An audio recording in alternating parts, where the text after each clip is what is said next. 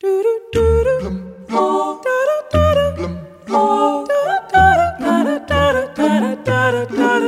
playing basketball. We love that basketball.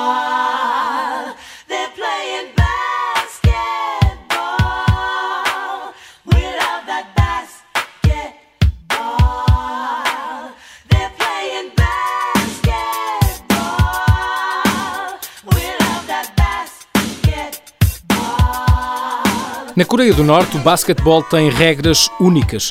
Um afundanço vale 3 pontos, um lançamento de 3 pontos que entre diretamente no cesto vale 4 e as equipas perdem um ponto sempre que falhem um lance livre.